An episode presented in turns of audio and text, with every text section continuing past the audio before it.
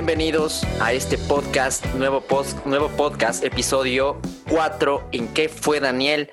Tengo una invitada súper, súper, súper genial, amiga mía desde hace mucho tiempo, inteligente, visionaria, innovadora, que me va a aportar a mí y creo que a la gente que nos escucha muchísimo sobre el tema de, de redes sociales, marketing digital, ella es publicista desde que le conozco, casi 10 años trabajando y estudiando. Se ha dedicado a esto mucho, mucho tiempo. Se especializó en marketing digital, reforzando conocimientos en un sinfín de, de materias tecnológicas. Actualmente es eh, directora del área de marketing digital de una empresa. O sea, no es cualquiera parecido que está en este programa. Con ustedes, bienvenida María Sol Nieto, Solcito Nieto. Bienvenida acá al podcast. Para mí es un gusto tenerte acá. Porfa, Solcito, saluda a todos los que nos escuchan hoy noche o hoy de mañana, hoy tarde, no sé.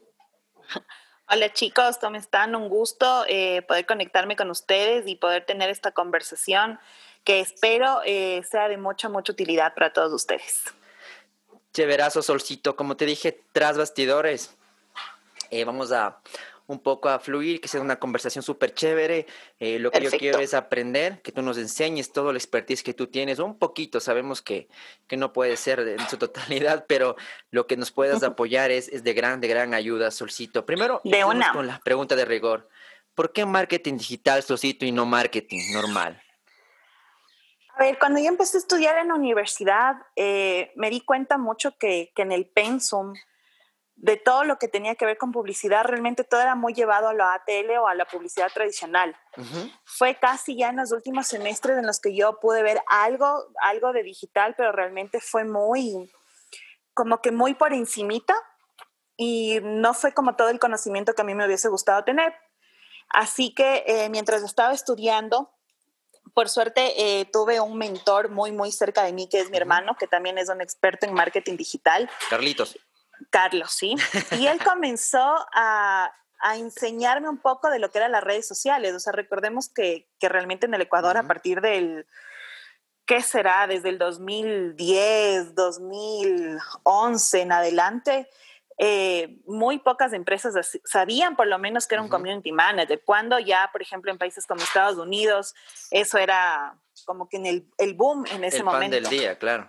Exacto, entonces eh, empecé a trabajar mientras estudiaba y tuve mis primeros clientes lanzándome al, como se dice, al ruedo y diciendo, sí, soy community, estudio publicidad, ¿qué es un community? Primero explicar qué era, porque creo que hasta hoy en día muy pocas empresas, muy pocas agencias saben el rol de cada una de las personas que, que son parte del área digital. Eh, piensan que un community es un todo y realmente el área digital se está encabezado por muchísimas personas que van acompañado de, de todo lo que es digital. O sea, no solamente hay un community, hay un planner, hay un creativo digital, hay un social media y cada uno cumple un rol. Así que cuando yo empecé, empecé realmente como community junior trabajando para algunas eh, empresas chiquititas que se estaban atreviendo a, a, comenzar a pautar o a estar en el medio digital. En aquella época el medio digital todavía, todavía era redes sociales. Eh, hay que aclarar que digital no es solamente redes sociales, redes sociales son un canal de información, que son parte de todo un conjunto de acciones que tienes en, el mundo digital. Así que empecé desde ahí y eh, cuando salí de la universidad comencé a especializarme más en el tema de marketing digital porque creo que es la nueva manera de comunicar y creo que eh, después de lo que estamos viviendo hoy en día, muchas de las empresas y las personas se dieron cuenta de lo útil y lo necesario que es tener una presencia en redes, que es tener una presencia en digital, que es comenzar a vender digitalmente y no necesariamente ya un local como lo hacíamos antes. Así que comencé a tomar cursos, comencé a estudiar, eh, comencé a, a autoeducarme también muchísimo en la parte digital. Y fue mucho de prueba-error, de lanzarme al campo. Y hoy por hoy, por suerte, hay muchas eh, universidades que ya hacen parte de su malla y que incluso hay carreras específicas para digital, pero cuando yo estudiaba realmente no. Así que eh, nos tocó como un poquito duro el camino a los que empezamos primero pero creo que hoy en día hay mucha facilidad de conocimiento eh, y que te puedes realmente especializar en esta área. Solcito, hablamos, eh, me acabas de decir que el marketing no es únicamente redes sociales, sino que existe e, ese, em, las redes sociales son un canal dentro del marketing digital. Dentro de, este todo que estamos hablando, ¿qué nomás hay? O sea, porque entendamos que hay personas que, piensan que hacer marketing digital es únicamente pagar a Facebook para que te suba los te suba tus posteos y, los pague y salgan en Instagram, ajá. Pero entendamos que el marketing digital va mucho más, más, más, más lejos, ¿no? Mira, marketing digital son todos los, canales digitales o las acciones digitales que tú ves incluso diariamente buscando en Google, viendo una página web, viendo un artículo, viendo un blog. Todo eso es parte de un conjunto digital. Desde el blog que lees o que consumes hasta el comercio electrónico que estás leyendo para informarte, hasta la compra que estás haciendo, eh, por ejemplo, en estos canales como Globo, Rappi, Uber Eats, todo eso es parte del mundo digital. Eh, Google también es una parte importante del mundo digital, páginas web, landing page. Son todas estas acciones que te permiten comunicar y que forman y que engloban todo lo que es marketing digital. También va acompañado mucho, eh, quieras o no, también del marketing clásico o de la publicidad clásica, que es datada la TL y el BTL porque son canales de refuerzo, no es que dejan de existir o que no los debas usar, son canales de refuerzo digital, hoy por hoy es lo que más se consume, ciertamente por el tipo de, generaciones que estamos teniendo hoy en día, que son mucho más tecnológicas, mucho más de celular, mucho de computadoras, más rápido, mientras menos trámites tengas que hacer, mientras menos lugares tengas que visitar y todo lo puedes hacer desde tu celular, mejor. Entonces, marketing digital es eso, es entender al, consumidor de forma en que tú llegues en el momento justo a través de un banner, a través de un post, a través de eh, toda la, pauta o la publicidad que ustedes vean en Google, si es que entran a una página web y ven los banners que hay al, lado. Esa es una manera de hacer eh, marketing digital. Eh, Susito, eh, yo tengo una duda personal. Hace algunos años el marketing eh, tradicional era como decirte el, absoluto de una campaña y el marketing digital era el, como decirte, el complemento. Pero ahora entendamos que cambió, ¿verdad? Ahora ya el marketing digital ha tomado un posicionamiento mucho más fuerte, yo diría incluso a convertirse como a un, un marketing que debe ser tomado con prioridad. Y ahora el marketing ATL tradicional ha venido a ser el, complementario. ¿Qué tan cierto, tú lo, basado en tu expertise, tú, tú, tú puedes opinar de esto, Solcito?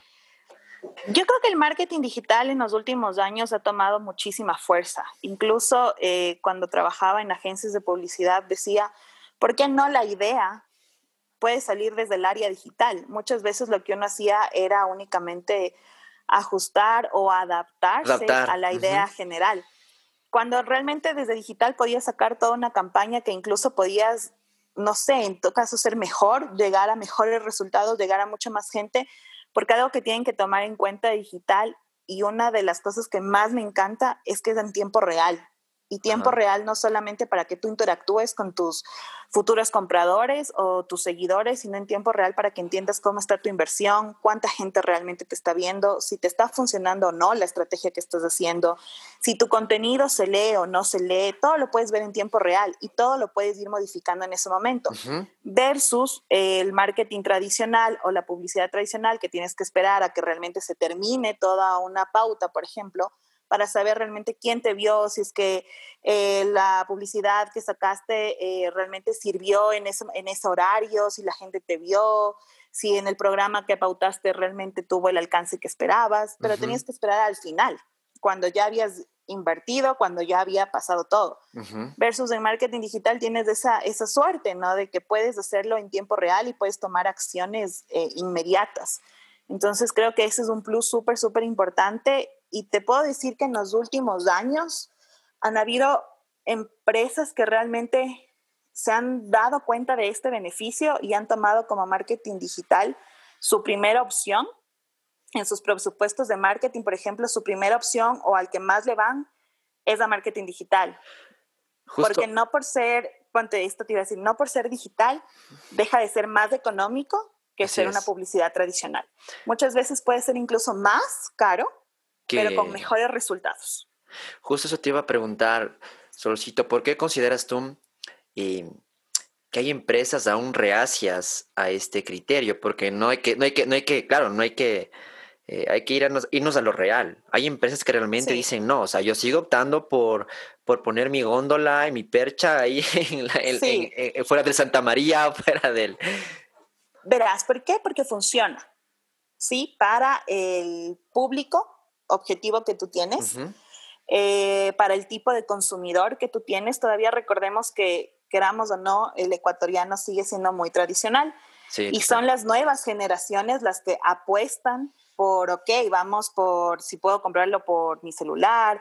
Eh, mucha gente incluso antes de la pandemia tenía muchísimo miedo a meter sus datos de tarjetas en páginas web, porque obviamente hay un riesgo de que en algún momento te podían coger los datos y demás, pero detrás de todo eso, para evitar que eso pase, hay muchos pasos que las compañías, las empresas que se apuestan por ir por un e-commerce, por ejemplo, tienen que cuidar y tienen que armar para cuidar los datos eh, de sus clientes. Así que pienso que en los últimos años igual ha habido muchas empresas que ya le están apostando al marketing digital 100% o su gran mayoría. Todavía seguimos siendo un, un público muy tradicional, así que no va a desaparecer el ATL o no va a desaparecer el, um, no sé, el comercial de tele, porque aún sigue siendo importante y aún sigue llegando a, tu público. Pero sí le hemos dado un giro y creo que esto, por ejemplo, de la pandemia que hemos vivido, que no puede salir, que hubo un tiempo en que no podía realmente salir y que todo lo tenías que hacer desde casa, sirvió para que muchas empresas entiendan la necesidad de sus clientes y de que no siempre van a estar esperando a que estés en un supermercado o en una tienda, sino dar esa facilidad y esa comodidad de llegar a donde esa persona necesite que llegues. Así es, así es. Solange, y, otra, una pregunta igual te quería hacer, ya con esta, basado en esta conversación, hablando de las marcas. y la diferencia, existe diferencia, ¿no? O sea, pregunto yo, entre, hablando del e-commerce que nos comentabas, para que la gente sepa qué es un e-commerce y cuál es la diferencia entre un e-commerce y una página web normal. A ver, el e-commerce es únicamente un botón o un apartado que tienes dentro de una página web para que tú puedas realizar compras, ¿sí? Eh, una página web tradicional no va a tener este apartado, va a tener toda la información de tu empresa, va a tener el contacto, la galería, va a tener incluso un espacio para que tú dejes tus datos, pero no te va a dar la opción de hacer la compra directa en, la página web. Ese botón, tú dices tú, es el, diferenciador del e-commerce, es ese botón que te dice, ¿sabes qué? Quiero comprar.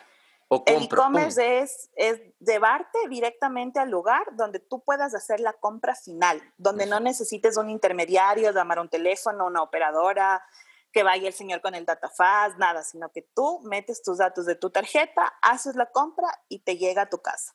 Un e-commerce, un gran ejemplo de e-commerce, Amazon, el más popular, el más grande, el más conocido por años. Ese es un e-commerce. Tú ves que es una página web a la que tú ingresas tienes toda la infinidad de artículos, pero al momento final te vas al carrito, tú pagas con tu tarjeta y te llega a tu casa. O sea, no necesitas un intermediario para realizar la compra final. Otro e-commerce súper grande y súper conocido aquí en Ecuador, Globo, Uber Eats, Rappi, son e-commerce, que a la final te llevan a realizar una compra sin necesidad de un intermediario.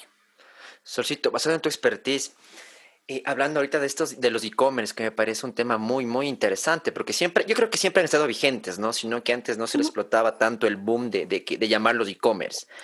¿Tú crees que en un futuro el e-commerce, si no está ya, se pueda manejar en su, totalidad por mobiles, por celulares, y deje, y deje de ser el, el tema del ordenador? Porque yo digo, uno mentalmente, ¿no? Hablo, hablo yo en el tema de la de, las, de, la parte psicológica de las personas, creo que tienen más confianza al insertar en la computadora, ordenador, que en el celular. O sea, en el celular como queda un poquito más de, miedo, ¿no? Realmente el ordenador o el dispositivo desde donde tú lo hagas eh, no va a variar si tienes el miedo o no. Lo que tienes que estar seguro es del lugar donde tú alojas tus datos, ¿sí? O sea, realmente plataformas que tú sepas que eh, detrás, cuando las construyeron, eh, tienen todos los requisitos para cuidar tus datos personales como tarjetas. Así que si lo haces desde un computador o lo haces desde un celular, no va a cambiar. Tú tienes que tener la certeza de que el lugar donde tú estás alojando tus datos cumple con todas las normas para cuidar y respaldar tus datos personales. Entonces, no importa desde dónde lo hagas. Por ejemplo, eh, Netflix es un ejemplo de donde tú pones tu tarjeta una vez y mes a mes te debitan, pero sabes que no te van a robar tus datos porque existe una seguridad por detrás, de una confianza que también te genera la marca. Lo mismo lo hace Amazon, lo mismo lo hace Globo, todas estas aplicaciones que hoy por hoy tenemos que usarlas donde dejamos nuestros datos, pero tenemos la seguridad y la confianza en que nuestros datos están seguros y respaldados. Eh, te para entrar, me, gusta mucho el tema del e-commerce y, y, entiendo que el marketing digital inmiscuye en muchísimos canales eh, pero por, por, el tema de la entrevista yo quiero enfocarme en lo que es las redes sociales y un poco el e-commerce. Entonces, ahora en la actualidad yo me he dado cuenta que hay mucha gente, ¿no? Que empieza a venderte, yo lo digo manera informal en Facebook, ¿no? Tenemos el marketplace, tenemos eh, un poco el tema de la pauta que, la, que hablábamos hace un instante. Yo como marca y bajo tu expertise, em, sería mejor de una yo aportar o apostar, diría así, en, un e-commerce, si es que yo soy un vendedor de algún X producto, o ir probando e, e, en, redes sociales para ver si es que mi producto es, tiene acogida, no tiene acogida, o me lanzo yo con mis, qué sé yo, con, con mis helados de, aguacate y lo pongo en el e-commerce, o claro, o, o lanzo en, en redes sociales. Todo, todo tiene un proceso y yo como siempre los damos son los baby steps. Tú como marca inicias y tienes unos objetivos a corto, mediano y largo plazo. Tu e-commerce debería ser tal vez ese mediano o largo plazo, porque para emprendedores que están, estamos o están empezando, un e-commerce es una, una inversión súper fuerte, porque no es barato de hacer, porque inmiscuye un montón de cosas para que funcione, para que la gente que ponga sus datos sean seguros y respaldados hay muchas cosas por detrás. Entonces, esa es una inversión que un emprendedor se va a pensar dos veces para poder realizarla, porque prefieres decir, primero me estabilizo un poco, que conozcan mi marca, y después sí me voy agrandando un poco más, que ese sería como un siguiente paso. Eh, las redes sociales y, como ustedes saben, lo último de Facebook es que tiene su propio marketplace y puede realizar las compras directamente en Facebook. En Ecuador ya, ya está habilitado. Eh, no todas las empresas o marcas las tienen porque tienes que cumplir unos ciertos eh, papeles y reglamentos que te pide em, Facebook internacional para que te aprueben el que pueda realizar la compra directa. Y obviamente esto ya tiene que ver mucho con temas tributarios, SRI, divas, permisos, etcétera, que a la final, hasta que den todos esos papeles y Facebook te apruebe, te va a tomar un, un tiempo, pero ya está habilitado también aquí en Ecuador, o sea, ya lo puedes hacer. Así que eh, todo depende igual del producto que tú vendas, a quién va dirigido. Hay que hacer un análisis de marca, un análisis de tu mercado, un análisis incluso de precios, de tu competencia, de cuál va a ser el plus que tú ofrezcas o ese diferenciador que va a hacer que la gente te busque, y te quiera comprar. Justo, justo hablando de esto, Solcito, entonces podemos decir que las redes sociales sí sirven para hacer negocios sirven, yo te puedo decir que hace unos años yo te podía asegurar, yo podía decir que no te aseguro una venta a través de redes sociales. Lo que yo te voy a asegurar es que la gente te vea, que la gente te reconozca, que sepa de tu producto, que sepa dónde encontrarte, que incluso yo pueda llegar hasta pedirle sus datos, pero dependía de la marca o del cliente cerrar esa venta hoy por hoy lo puedes hacer y queda demostrado que lo puedes hacer, ya puedes cerrar una venta a través de Facebook o de Instagram, por ejemplo, pero siempre vas a necesitar irte a esa parte en, teoría un poco manual, que es ya pedir los datos o decirle, mira, te debo el datafaz o hay ya plataformas, por ejemplo, como Payphone que te permite pagar ya directamente en, línea. Entonces, son varias opciones que ya le puedes dar tú a tu cliente pero depende mucho de cómo tú como marca te quieras ver y las facilidades que le vas a dar a, tu cliente final. Entonces, hoy por hoy, más, aparte de visualizar tu marca, eh, tener ya una marca eh, establecida en redes sociales, que la gente conozca tu producto, que te comience a seguir, que entregue realmente contenido de valor, contenido que dame la atención de la gente y que le sirva, puedes ya comenzar a, vender tus productos o a cerrar una venta y luego pues ya tú harás el, pago y todo lo demás, etcétera, como tú decidas como marca. pero sí te permite ya una venta a través de redes sociales.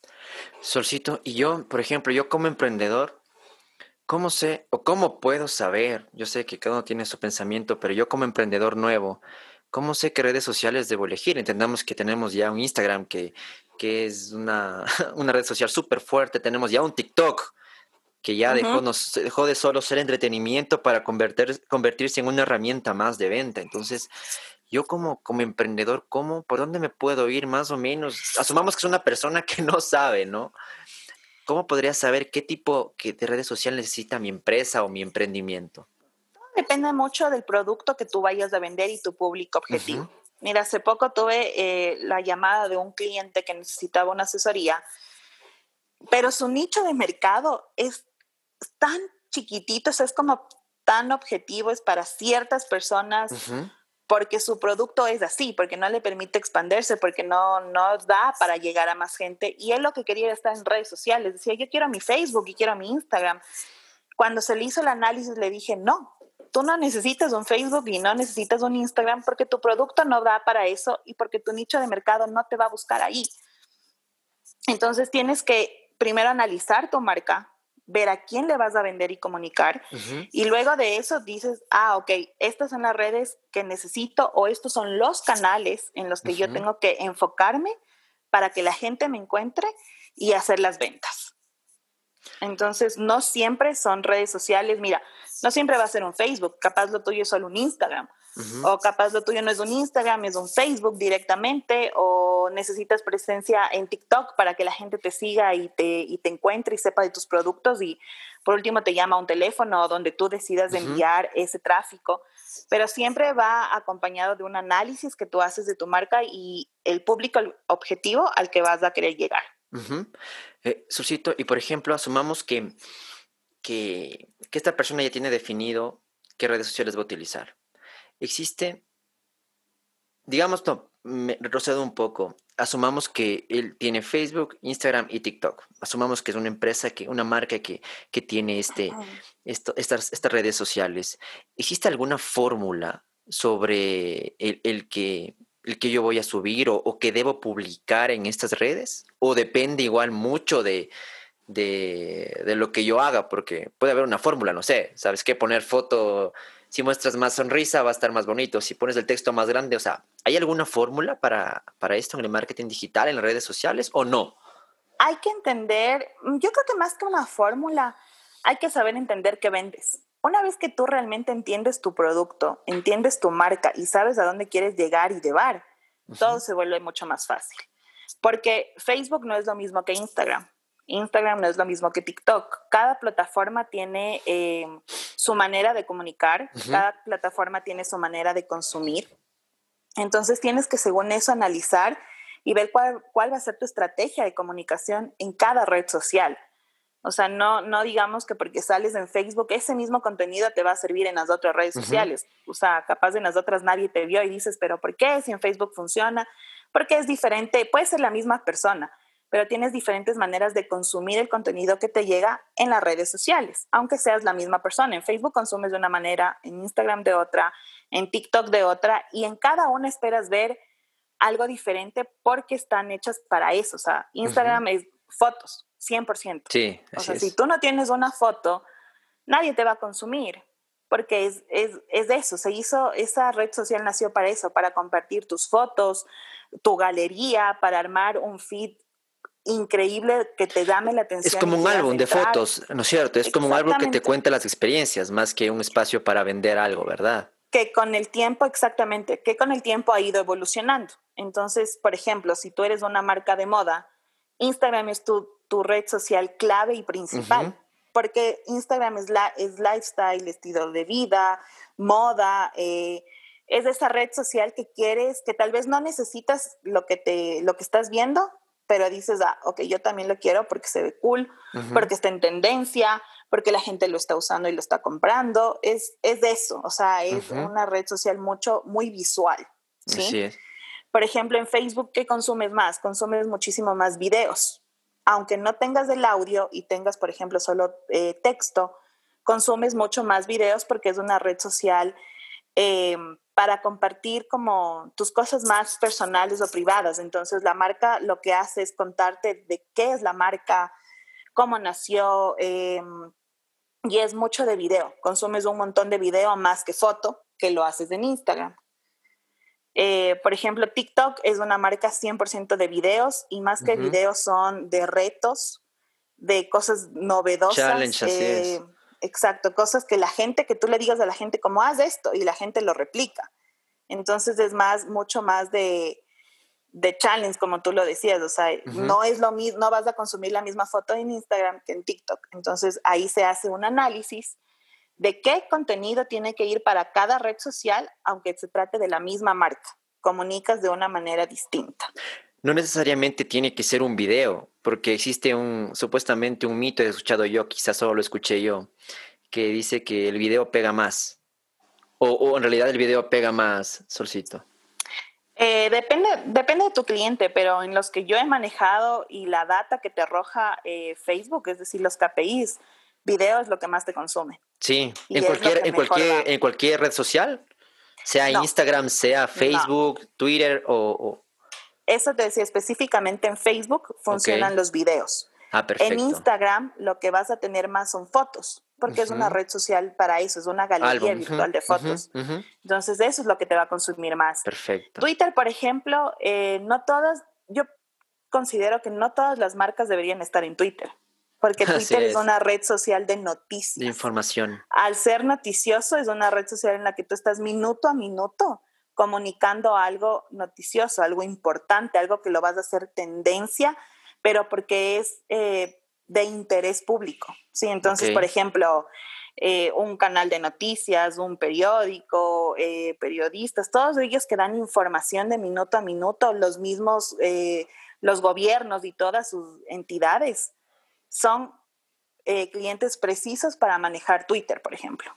Pero si es que yo vendo camisetas, no tiene sentido. No es una red social para que estés ahí. Entonces, eso también hay que identificar el producto que tú vendes y tu empresa, en qué redes debe tener presencia. Solcito, ¿y qué pasa, por ejemplo, asumamos que alguien de las personas que nos escuchan tienen millones de seguidores, pero las ventas no reflejan eso, esa, esa situación? Eh, yo entiendo que puede ser un tema, ya depende de cada marca y de cada manera de, de, de, de estar ahí eh, estableciendo la presencia en redes, pero por ahí, ¿qué, puedo, ¿qué puede pasar? Porque si tengo un millón de seguidores y veo que tengo tres ventas, es como que, en sea la red social que sea, ¿no? O sea, ¿qué puede ser? A ver, hay que, hay que tener algo súper claro con los seguidores y con los fans. Es que al principio, cuando comenzó este tema de, de redes sociales, el cliente lo que te decía es, quiero muchos seguidores, muchos, mil seguidores, un millón de seguidores. Y decíamos, sí, tú puedes tener un millón de seguidores y podemos conseguirte ese millón de seguidores, pero ¿realmente es gente que va a consumir lo que dices? ¿Realmente es gente que te va a comprar tus productos? ¿Son fans que realmente van a interactuar con tu marca? Tú puedes tener un millón de seguidores, de los cuales solo 100 interactúan con tu marca, están pendientes, te compran. Esos 100 son los importantes. No importa cuánta cantidad de fans tengas, siempre y cuando sean realmente fans que interactúan con tu marca y fans a los que le interesa lo que tú comunicas o vendes. Puedes tener, eh, no sé, en tu página mil fans, pero sabes que esos mil interactúan contigo, les interesa tus productos, les interesa los contenidos que tú subes y esos mil son los que hay que cuidar. El resto son, eh, como nosotros llamamos, fans fantasmas que están ahí porque le dieron like, pero realmente no les interesa consumir lo que tú publicas o el contenido que tú compartes. Entonces puede, la gente, claro, dice, yo tengo un millón de fans y solo tengo dos ventas. Sí, porque a esos, a pesar de que tengas un millón de fans, a ese millón no le interesa lo que tú subes, solamente le interesa dos. Entonces debes de enfocarte en ese tipo de fans, de seguidores, que les interesa lo que tú comunicas o tu producto. Solcito, y por ejemplo, ahora está de moda también para captar seguidores y el tema de los influencers. Primero, yo creo que hay mucha gente que no sabe qué es un influencer. Entiendo que también, no sé, yo leí o seguí por ahí un curso que te hablaba de categorías de influencers. ¿Hasta qué punto es útil un influencer? Porque entendamos también, Sol, que a veces el, número de seguidores de influencers también puede por ahí ser un, número falso, ¿no? O sea, puedo yo, yo ahora con mi podcast ya te voy a tener millones de seguidores, pero voy a pagar por ese millón, pero a veces, Exacto. claro, no son, como tú dices, no son reales. ¿Qué tan, qué tan, qué tan beneficioso es que mi marca tenga eh, influencers? No sé. Depende mucho de, del negocio o de lo que tú vendas. Sí, eh, hay, como tú dices, categoría, no todos son influencers, tienes desde los micro influencers, los macro influencers, influencers como tal y embajadores de marca. Esto se diferencia por la cantidad de seguidores que tiene cada uno en su cuenta. Eh, lo primero que una marca tiene que hacer es identificar qué influencer o qué, eh, o qué persona, o persona o personaje va acorde con su giro de negocio, va acorde con su marca, va acorde con su misión, con su visión, o sea, que realmente represente y refleje la marca, ¿sí? En una persona. No hay que elegir un influencer porque tiene 50 mil seguidores y como tiene 50 mil lo elijo. No, hay que saber elegir el influencer eh, tienen que tener en cuenta que un influencer no es que te va a asegurar las ventas, o sea, no porque contrataste o invertiste en un influencer dices, ya, ok, con esto cerré las ventas del mes. No. Ellos también son un canal de información que te apoyan, sí, un montón a que eh, generes tráfico orgánico a tu página, a que la gente te conozca, a que conozcan tus productos, más no te van a asegurar una venta, ¿no? Eh, pienso que en muchos de los casos sí sirve tener un influencer o un embajador de marca que te apoye y trabaje contigo, siempre y cuando, como te digo, también comparta tu visión de la marca, comparta lo que tú haces, le guste, se sienta también parte de la marca, porque muchos de los influencers lo que te van a preguntar cuando vas a negociar con ellos o haces un acercamiento es qué marca es y qué vende y por qué sería yo a la persona que quieren escoger, porque un influencer es una persona común y corriente. Lo que va a hacer es recomendarte un producto que lo tiene que probar, que tiene que saber que realmente funciona eh, y no venderte por vender o no eh, comunicarte porque, ah, me pagaron por hacer esto. Entonces, eh, los influencers también se cuidan un muchísimo, muchísimo en eso porque a la final es su imagen. Y las empresas con las que trabajan, a la final también van a ser su imagen. Entonces, hay que tener mucho cuidado con quién se trabaja, eh, para qué se trabaja, para qué producto, cuál va a ser el objetivo que quieres lograr con, tener un influencer en, tu marca que te apoye. Entonces, eh, pienso que sí son de gran ayuda en toda tu estrategia digital, pero recordemos que no por ello es que vamos a incrementar o vamos a cerrar las ventas, ¿no? Son también un canal de apoyo y de fuerza para que la gente te conozca. Y como, como emprendedor, por ejemplo, entiendo que debe haber por ahí algún u, otro influencer que, que tenga cierta, ah, digámoslo así, cierta, quiera llevarse más beneficio común de, de, una empresa pequeña, porque obviamente yo como emprendedor no sé qué debo ofrecer, cuánto debo ofrecer, cuánto debo pagar, si tengo que darle producto o no tengo que darle producto. ¿Qué consejo por ahí nacería de tu expertise para alguien que, obviamente, porque entendamos algo, si un emprendedor es muy difícil que a la primera invierte en una agencia digital o alguien que te diga así, manéjame. Entonces él va a ir, te va a escribir al, Instagram, vea, señor, usted tiene un millón de seguidores, quiero hacerle la negociación, pero el rato de los ratos en la negociación es cuando uno se queda, what, ¿y ahora, what? ¿Y ahora qué le digo? O sea, ¿qué le ofrezco? Recordemos que, el influencer también tiene su tarifa, ¿no? Entonces ellos por cantidad de posteos, por cantidad de videos, por cantidad de visualizaciones, por las veces que salgan en, recomendando dentro de sus propios perfiles o en el perfil de la empresa, ellos tienen un precio porque a la final es su trabajo. Así que eh, cuando un emprendedor contacte a alguno de los influencers, tiene que tomar en cuenta y tiene que saber que va a hacer una inversión económica, ¿sí? Hay influencers con los que tal vez tú puedas llegar a una negociación de hacer como un tipo canje, no todos los hacen porque a la final hay que entender que también es el trabajo de ellos, ¿no? no es que eh, lo hacen porque, ah, sí, soy, soy cool, o habrá marcas que se prestan para decir, no, sabes que esto es, por ejemplo, una ayuda social. Entonces, no te voy a cobrar porque tiene un, no debería tener un fin lucrativo hacer una ayuda social, por ejemplo. Eh, pero si eres una marca que te vende un producto, que puede ser un emprendedor, puedes decirle, mira, soy un emprendedor, mi presupuesto es de tanto, ¿qué podemos hacer? Entonces, ahí se puede ajustar. O el influencer te manda su tarifa, te manda su tarifario, porque eh, ellos tienen su media kit que consiste en que te pongan cuántos seguidores tienen, cuántas visualizaciones tienen a través de la data que les da cada una de las redes y cuánto te van a cobrar por diferentes acciones. Y obviamente, si es que eres una marca en la que ofrece productos, eh, siempre se les, se les entrega producto a los influencers que te pueden devolver o no, eso ya depende de ti para que obviamente promocionen en sus redes, pero con el producto real. Chévere, chévere, Solcito. Ahora que estamos hablando un poco, quiero alegrarme un poco de los influencers porque creo que quedó clarísimo y quiero volver al tema del contenido en general, ¿no?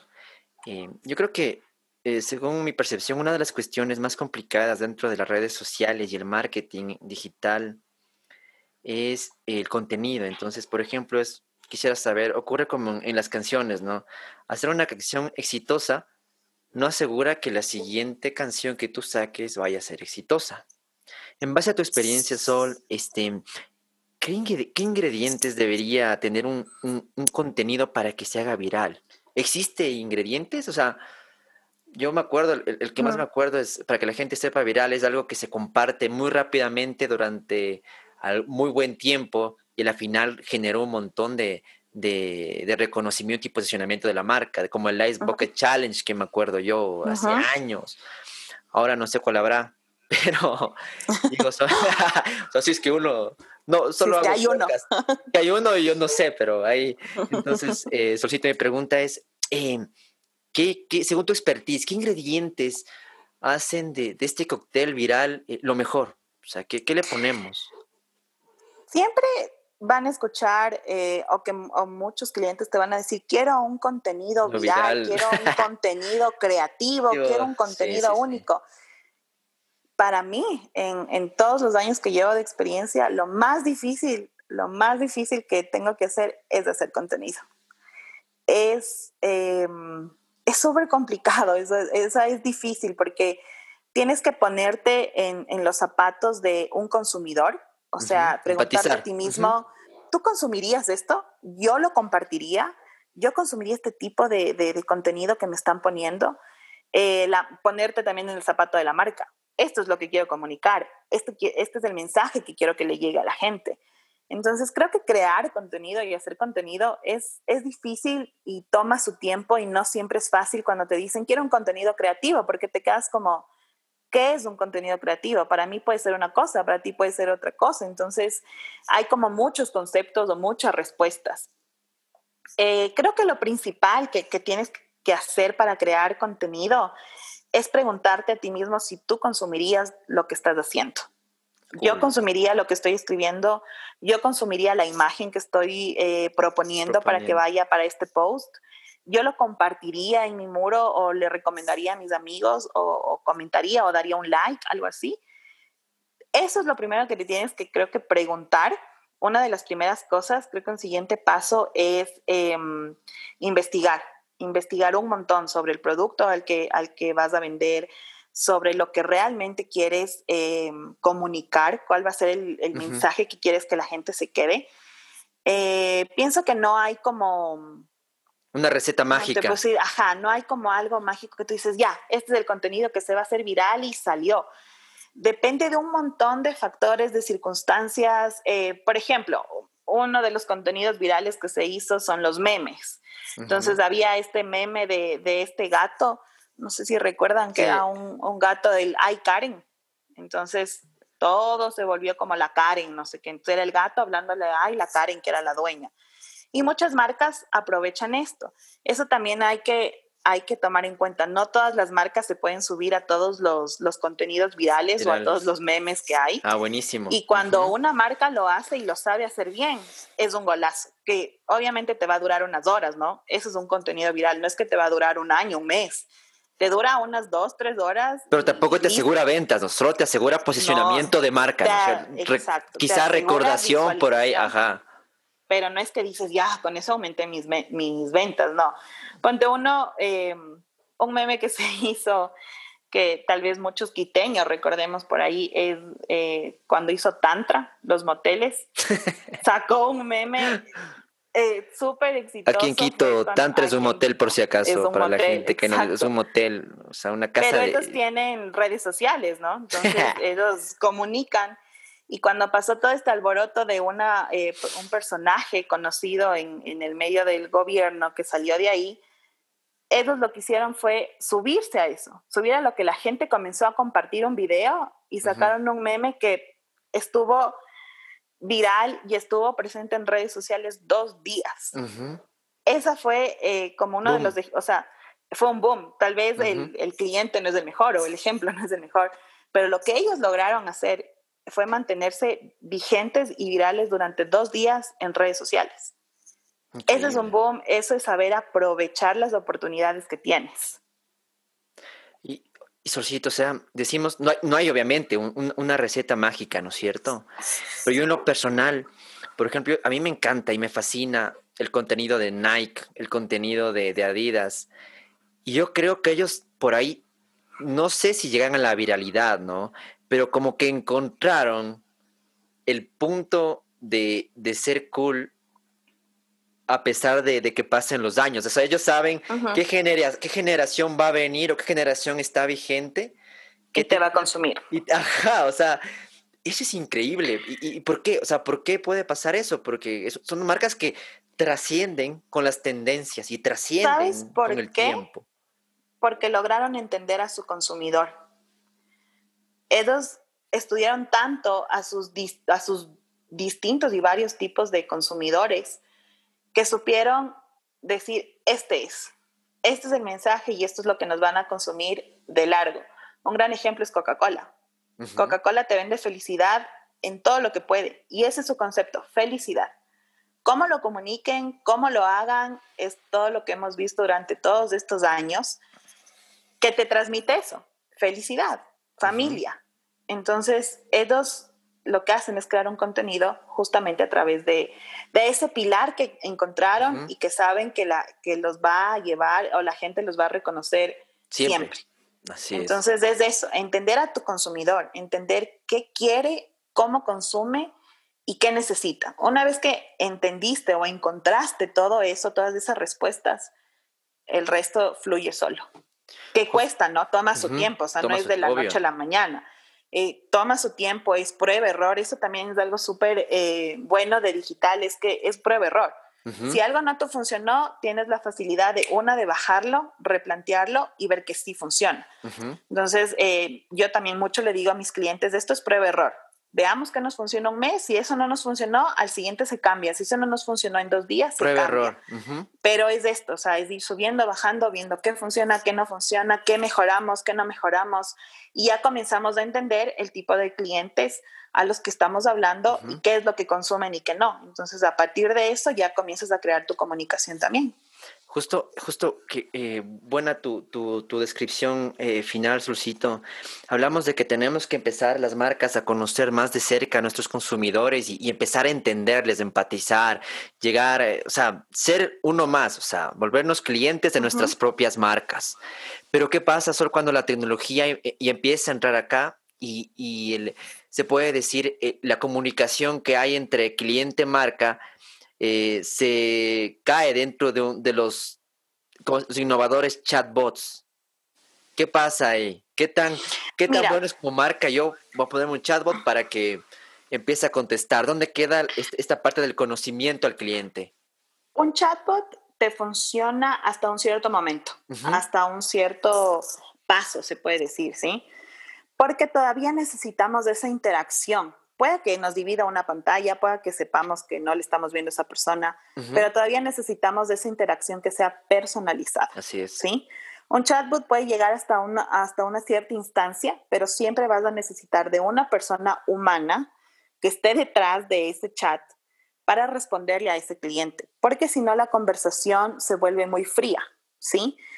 Y lo que puedes hacer es perder un potencial cliente o hacer que un cliente que tenga alguna queja o algún malestar incremente ese malestar o esa mala experiencia con tu marca.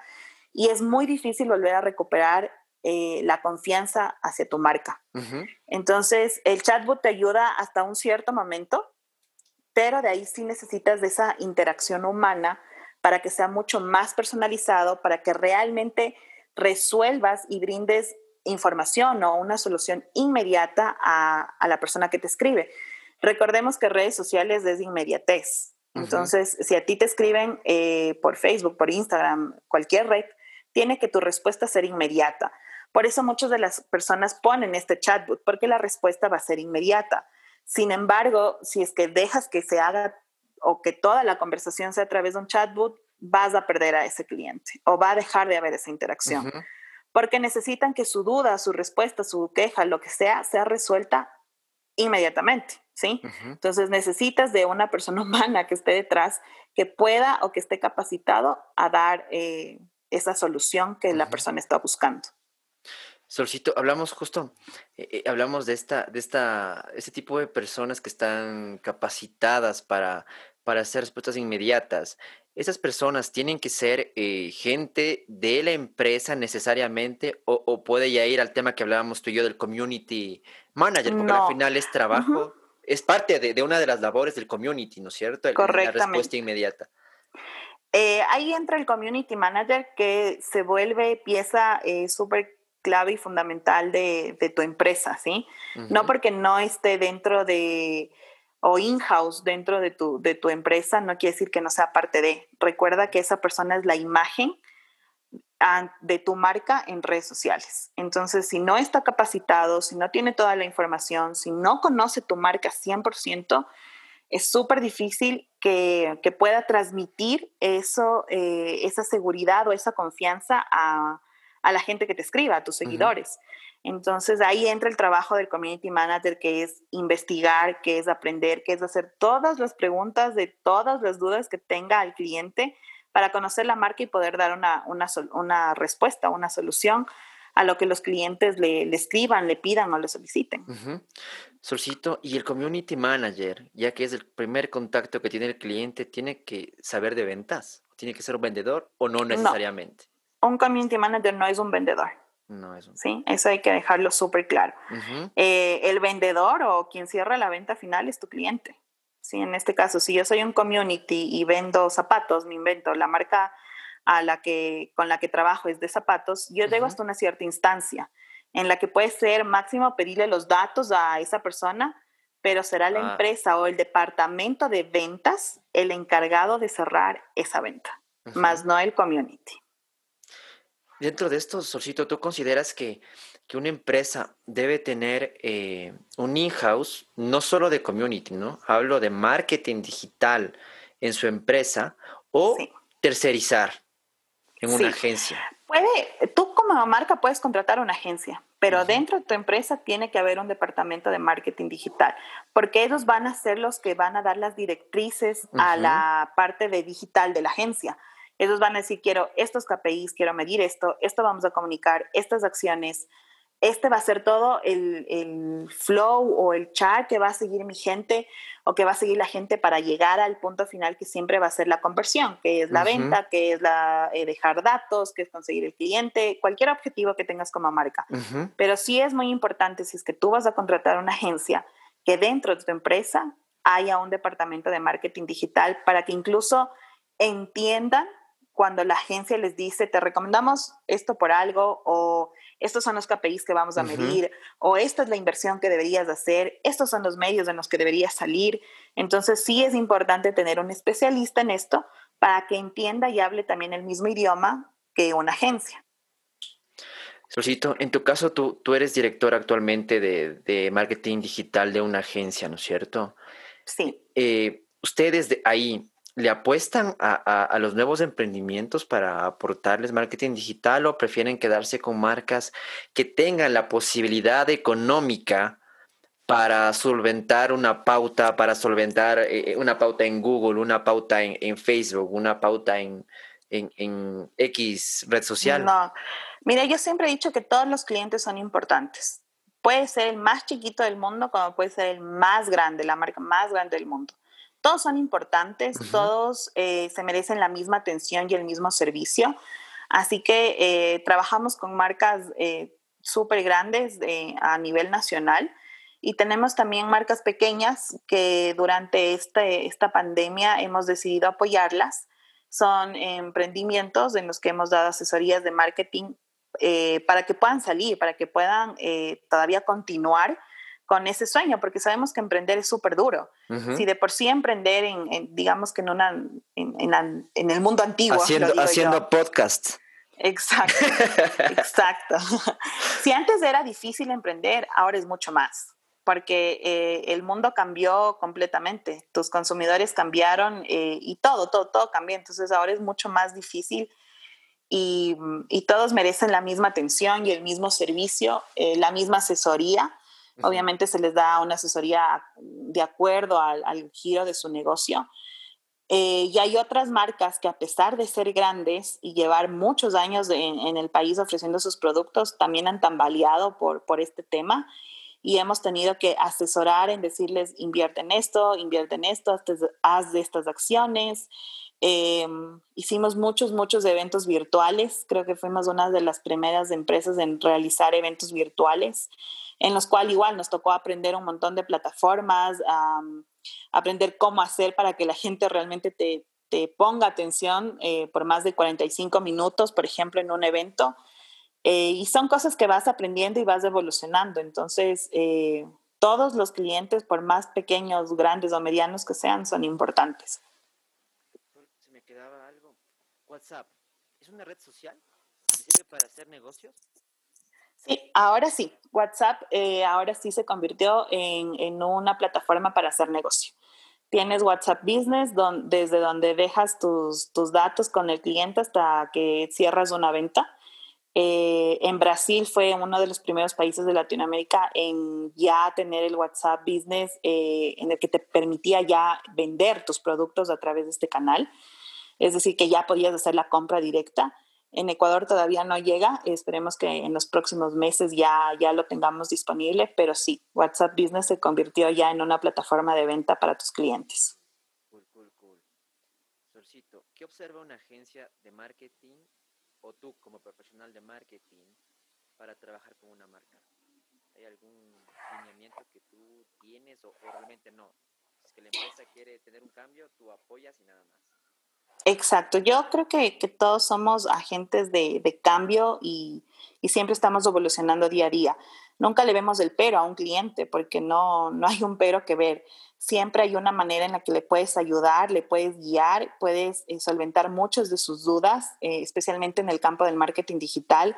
Hay todavía muchísimas dudas por parte de los clientes, incluso miedo también, pero ahí está el trabajo en, ayudarlos a, a que entiendan eh, lo que vamos a hacer, el trabajo que se hace y darles esa confianza que, que necesitan para sus marcas. Si solo existiese una red social, ¿con cuál te quedarías y por qué? Yo me quedo con Instagram. ¿Por qué? Porque soy más visual. Entonces, eh, si, si, ustedes ven mi Instagram, comparto también un, un montón de cosas, incluso hace un par de años cuando trabajaba con, contigo, Dani, podían ver que subía muchos videos de historias del Dani, poniéndole todos los filtros posibles. claro, o sea, para ver si me veía un poco menos guapo. Obvio, le ponía filtros de perrito. Tienes que decirnos tu, ¿cómo es? Ah, mi usuario, mi usuario de Instagram, so, me encuentra. Este me encuentras como, nada, me puedes encontrar como Sol Nieto Herrera. Sol Nieto Herrera, todos los... Es casada, por favor, no, no, no necesitamos nadie. No masculinos, solo gente femenina. Síganme. No, yo, yo me quedo en realidad con Instagram, creo que es una de mis redes sociales favoritas. Eh, me encanta mucho, mucho el poder compartir fotos, la manera en la que comienzas a hacerte más profesional en este tema de fotos mobile. Eh, me encanta el tema de, historias, cómo ha ido evolucionando Instagram. Ahora también tenemos los Reels. Eh, son, son muchas cosas o características propias de la plataforma que a mí en lo personal me gustan mucho y si tuviera una red que elegir, creo que sería esa. Eh, Instagram, ¿no es cierto? Instagram, ajá. como te dije hace un rato, TikTok es también una, una red social que está en, yo diría sí, está en gran auge. En boga. boga, así es. ¿Tú crees que le falta algo? no. obviamente con Facebook, con, con Instagram, que son como que te hablo e, en el, en el ámbito de negocios, ¿no? O sea, porque entendamos que las redes sociales, la mayoría fueron creadas para ganar plata. Instagram, eh, perdón, eh, TikTok al principio no. Recordemos que TikTok es una red en la que no tenías publicidad alguna. Era una red 100% de, de contenido que la gente subía. Hoy por hoy puedes pautar, eh, puedes tener presencia de marca en, en, TikTok, pero tienes muchas restricciones. Eh, si ustedes ven realmente pauta o, o, presencia de marca es, es, muy poca, o sea, no hay muchos anuncios, tal vez te sale uno o dos máximo, eh, porque la inversión que tienes que hacer económicamente es fuerte, es mucho más fuerte que la que harías en Facebook, Instagram, Twitter, LinkedIn. TikTok es mucho más cara eh, tiene ciertas restricciones que te pone la plataforma como tal. Es decir, si por ejemplo, eh, digamos, yo soy Coca-Cola, ¿sí? Y quiero pautar, pero Pepsi también quiere, tiene, quiere pautar. Eh, el que primero compre, el que primero saque el cupo, es el que sale.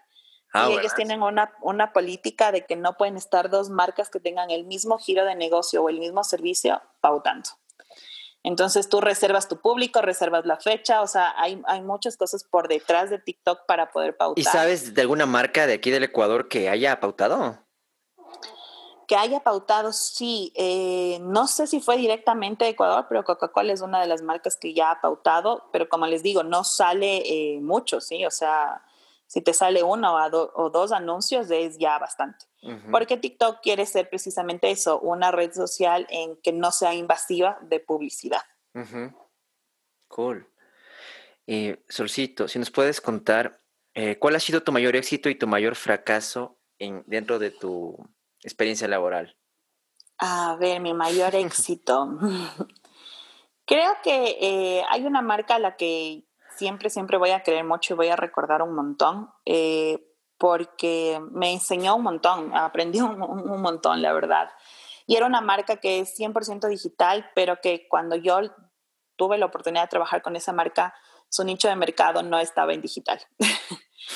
Así que fue un reto súper grande posicionarlo eh, de manera digital, eh, abrir un poquito más el, el campo, obviamente por, por temas de, confidencialidad, no puedo nombrar la marca, pero eh, fue una marca que me enseñó un montón, con la que logramos incluso estar nominados a los EFIs, así que por dos años consecutivos, gracias a, las, a la campaña que se realizó, por los resultados que obtuvo también, así que creo que es una marca a la que yo quiero muchísimo y, y nos costó eh, llegar a, a, que la marca hasta el momento en que yo trabajé con ella, que fue hasta el 2018, eh, esté donde esté, ¿sí? O sea, que la gente la reconozca, que la gente sepa que está en digital, que tenga presencia digital. Eh, fue un camino bastante arduo porque, como les decía, su nicho de mercado no era para nada digital. Así que creo que nos costó, pero fue una de las marcas que más, más alegrías me dio. Si quieren saber qué eh, marca, búsquenla, pregunten en su Instagram, por favor. pregunten personalmente, porque por obvias razones no, no puedo dar el nombre de la marca. Está bien. ¿Y el fracaso, Solcito? ¿Y un fracaso así que digas? un fracaso. Creo que no lo consideraría un fracaso porque a la final la campaña salió bien, pero creo que en el proceso de, de realizar esa campaña eh, fracasé muchas veces profesionalmente. Me caí muchas veces y así como me, como me caí, me levanté porque creo que tenía un equipo hermoso para trabajar y era una marca súper, súper cool. Pero creo que durante el proceso de hacer la marca, empatía con el cliente también, creo que tenía que ver mucho. Eh, sí hubo fracasos durante esa marca y fue una de las marcas con las que eh, había muchas veces que me sentaba a adorar porque no sabía qué más querían, no sabía qué más presentar, no sabía de qué otra forma hacerlo, eh, porque solo había un camino. Así que a la final la, campaña salió y fue súper chévere y fue un éxito y a la marca le gustó y hubo buenos resultados, pero en el proceso de llegar a eso sí fue bastante, bastante fuerte. Sueños, Solcito, sueños a nivel profesional que, o personal que todavía no has cumplido. ¿Qué es eso que has conseguido aún? Eh, creo que me gustaría un montón, un montón más compartir lo, poco o, mucho que sepa de, marketing digital. creo que hoy por hoy hay muchos cursos, hay muchas escuelas que, que te enseñan de esto, pero creo que quienes iniciamos de cero, quienes nos tocó aprender literalmente leyendo eh, o tomando experiencia de, otras, de, otros, de otros países, creo que vale muchísimo más. o sea, tú harías un webinar gratuito, dices tú. Más que un webinar, la verdad, sí me gustaría, no sé, hay mucha gente que, que, te escribe y me dice, pero ¿cuánto me vas a cobrar? O que no te escriben porque dice, de ley me cobra un montón. Pero hay algo que a mí me gusta, es que quienes fueron mis mentores, quienes estuvieron detrás de mí, me brindaron todo su, su conocimiento sin eh, decir o esperar algo a cambio. Más que un gracias, aprendí un montón. Y uh -huh. lo sigo haciendo, sigo aprendiendo un montón. Y eso es lo que me gustaría hacer, como retribuir de alguna manera todo ese conocimiento que a mí me dieron de una manera gratuita, eh, poder ayudar a otra gente que lo necesite. Y, y, creo que ese es uno de mis sueños, es como tener mi, mi propia escuelita pequeña de, cool. de publicidad digital y, y poder ah, enseñar, cool. poder eh, compartir ese conocimiento que a mí se me dio en su momento y que hoy por hoy también sigo actualizándome, sigo estudiando para seguir a la vanguardia porque digital cambia de, de un día para el otro. Tal vez terminando este podcast, todo lo que hice hoy ya no va a servir mañana, pero es así, es, es poder compartir ese conocimiento que sé con la gente. Por eso lo que hoy nos compartiste, yo voy a cobrar, tú no te preocupes, tú no vas a ganar, ni, no vas a ganar no ni un centavo. Ganar nada. Yo voy a ganar. no. Solcito, ya para un par de preguntas, es la, la, la penúltima pregunta desde finalizar. ¿Algunos tips eh, en el tema digital que podrías eh, ayudar para los emprendedores que, que realmente sí, yo creo que yo también soy un emprendedor en algún punto y en un inicio sí es duro, o sea, es duro saber con lo que golpearse con la tecnología, golpearse con, con el tema online, es, es, es, muy duro para un emprendedor. ¿Qué, ¿Qué, tips por ahí tú puedes ayudar para facilitar esto? Porque en realidad no es un tema muy, muy fácil, muy manejable, pero yo creo que hay tal vez por ahí algún, algún tipo de consejo que pueda ayudar. A ver, eh, lo primero es que planteen súper bien sus objetivos, eh, a dónde quieren llegar a corto, mediano y largo plazo, eh, que sepan súper bien cuál va a ser su consumidor o cuál va a ser su público objetivo, uh -huh. que entiendan el producto que están vendiendo o el que están ofertando o el servicio que están ofreciendo.